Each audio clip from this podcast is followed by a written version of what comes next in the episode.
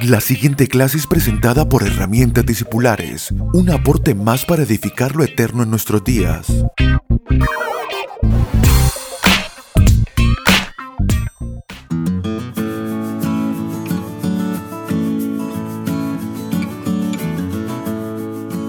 Saludos amados, esta es nuestra clase número 111 de herramientas discipulares. Queremos en esta clase continuar con lo que hemos He trabajado ya en cinco clases anteriores acerca de la generosidad.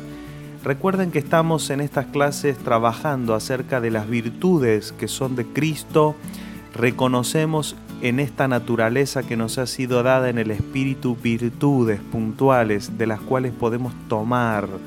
El apóstol Pedro dice que fuimos llamados para anunciar las virtudes de aquel que nos llamó de tinieblas a, a su luz admirables. Eso quiere decir que las virtudes de Dios no pueden solo ser anunciadas verbalmente, sino que necesitan personas que las expresen en carne, que las encarnen, que se revistan de estas virtudes. Por eso Él nos llamó de las tinieblas a su luz, porque si este anuncio solo pudiera darse de manera verbal, entonces suficiente hubiese sido un ángel, suficiente hubiese sido con habernos dado capacidad de hablar, pero dice que Él nos llamó para anunciar las virtudes y nos llamó para eso de las tinieblas hacia la luz admirable. Por lo tanto, estas virtudes deben hacerse carne en nosotros. Hemos trabajado en esta temporada, que es nuestra segunda temporada, en la importancia de alcanzar madurez, en la importancia de entender nuestra fe, nuestra salvación, cómo el Señor nos ha llamado a ser transformados por su gracia también en nuestra alma y que nuestra alma debe recibir el anuncio del Evangelio todos los días para ser vivificada, para ser quitada de todo lo vano que muchas veces el alma este, se ve atrapada y también sea reconfigurada el alma, reconfigurada a esta vida espiritual que nos ha sido dada por gracia en Cristo Jesús. Y en este intento de tener una manera escolar también de cómo alcanzar esa madurez y tener todos los días una acción y un paso hacia adelante. Creemos que aunque estas virtudes pueden ser un trato silencioso, muchas veces un trato eh, que nadie está viendo, pero sabemos que en lo espiritual no es tan silencioso en el sentido de que los verdaderos avances espirituales no son como en nuestra vida natural o en, la, o en, la, o en lo carnal. En la vida espiritual no avanzamos sencillamente por tomar decisiones y por hacer cosas y por emprender y por lograr objetivos.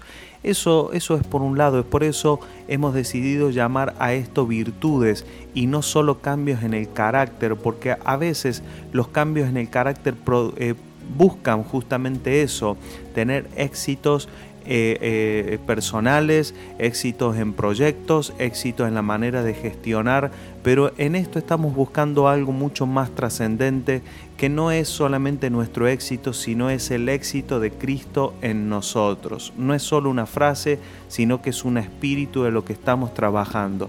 No buscamos nuestro éxito personal, estamos buscando el éxito de Cristo en nosotros, que es justamente lo que el Espíritu Santo busca producir en nuestras vidas. Es por eso que hemos ordenado en, estas, en este trabajo de las virtudes en tres grandes ramas. Hemos, estamos trabajando primero en las virtudes que le hemos llamado las virtudes del corazón. Segundo, vamos a trabajar más adelante en las virtudes de vinculación. Y en tercer lugar, en las virtudes de edificación. Si bien entiendo de que todas las virtudes provienen del corazón, es decir, son profundas, se trata primero internamente y después se manifiestan externamente, también todas las virtudes, como estamos trabajando virtud tras virtud, afectan la manera en que nos vinculamos y también nos hacen edificar cosas de valor eterno pero sí estamos de alguna manera eh, viendo que hay virtudes que tienen un trato mucho más profundo, mucho más interno, que, tienen que ver con las raíces, con echar raíces, y a eso les llamamos las virtudes del corazón, dándoles un lugar más preeminente por su profundidad y su importancia a ser tratadas primero espiritualmente, segundo en nuestros corazones y en nuestros pensamientos, y luego ver cómo estas virtudes afectarán en nuestra vida externa. Hay otras virtudes que están más enfocadas en los vínculos con otras personas, pero eh, en estas virtudes del corazón hemos tratado ya con el perdón, con la benevolencia y la bondad, hemos hablado del contentamiento y del regocijo, hemos hablado del discernimiento, hemos hablado también del entusiasmo y esta vez estamos trabajando sobre la generosidad. Pero qué importante es que entendamos de que esta generosidad es del, eh, las hemos eh, catalogado dentro de las virtudes del corazón como una virtud que debe ser tratada de manera profunda. Hemos trabajado en la clase anterior en algunos consejos de cómo revestir nuestras almas de esta generosidad para que no nos confundamos de que la generosidad es una virtud que se trabaja de manera externa o que me ayuda a los vínculos. Muchas personas tienen esta forma aparente de ser generoso sencillamente porque dan en función de los vínculos y creo yo también soy de los que creen que en dar nunca se exagera por lo tanto nunca hay que cortar eh, primariamente en el dar, sino que lo que hay que hacer es trabajar y permitir al Espíritu de Dios que obre en nosotros para que nuestro espíritu despierte esa generosidad. Por lo tanto, mi quinto consejo acerca de la generosidad es abrir el espacio para que podamos proponer en nuestro corazón acciones de generosidad con gozo y con gratitud. Esto tiene que ver con lo que el apóstol Pablo dice a los Corintios en 2 de Corintios 9, 7.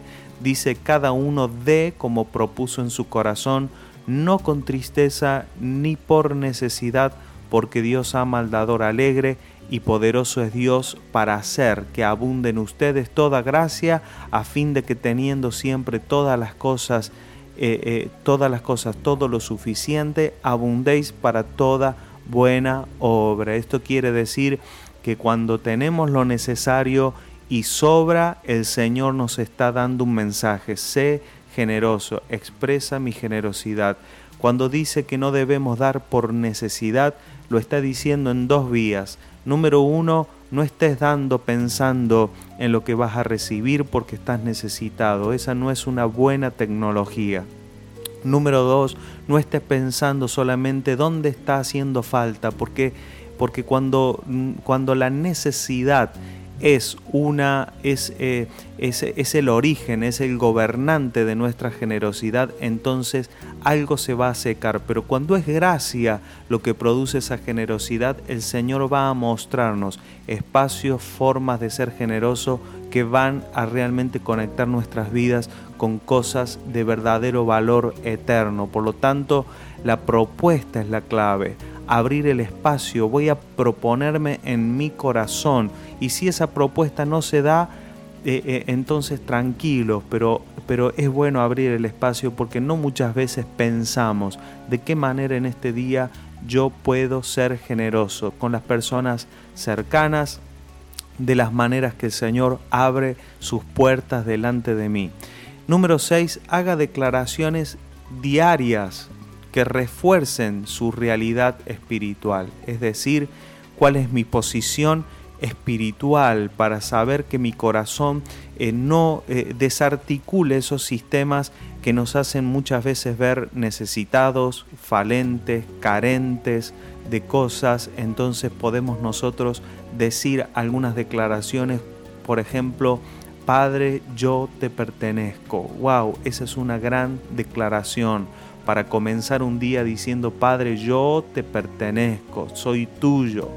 Esto tiene que ver con lo que dice Primera de Corintios 5:19 que lo dejaré a usted para su lectura.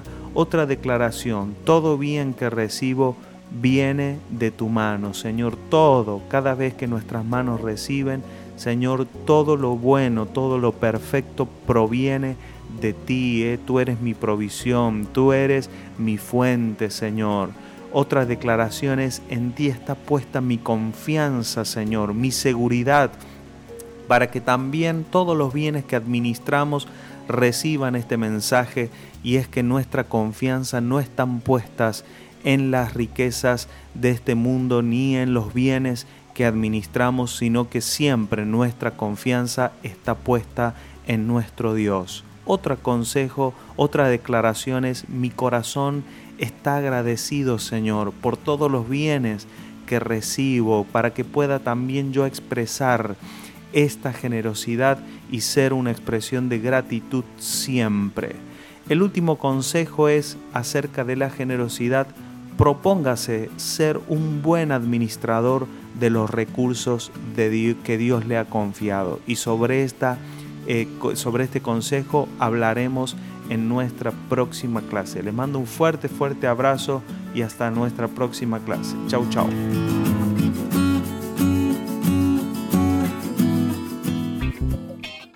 Puede comunicarse con nosotros a través de nuestra página web www.herramientadiscipulares.com o vía mail a herramientadiscipulares.gmail.com.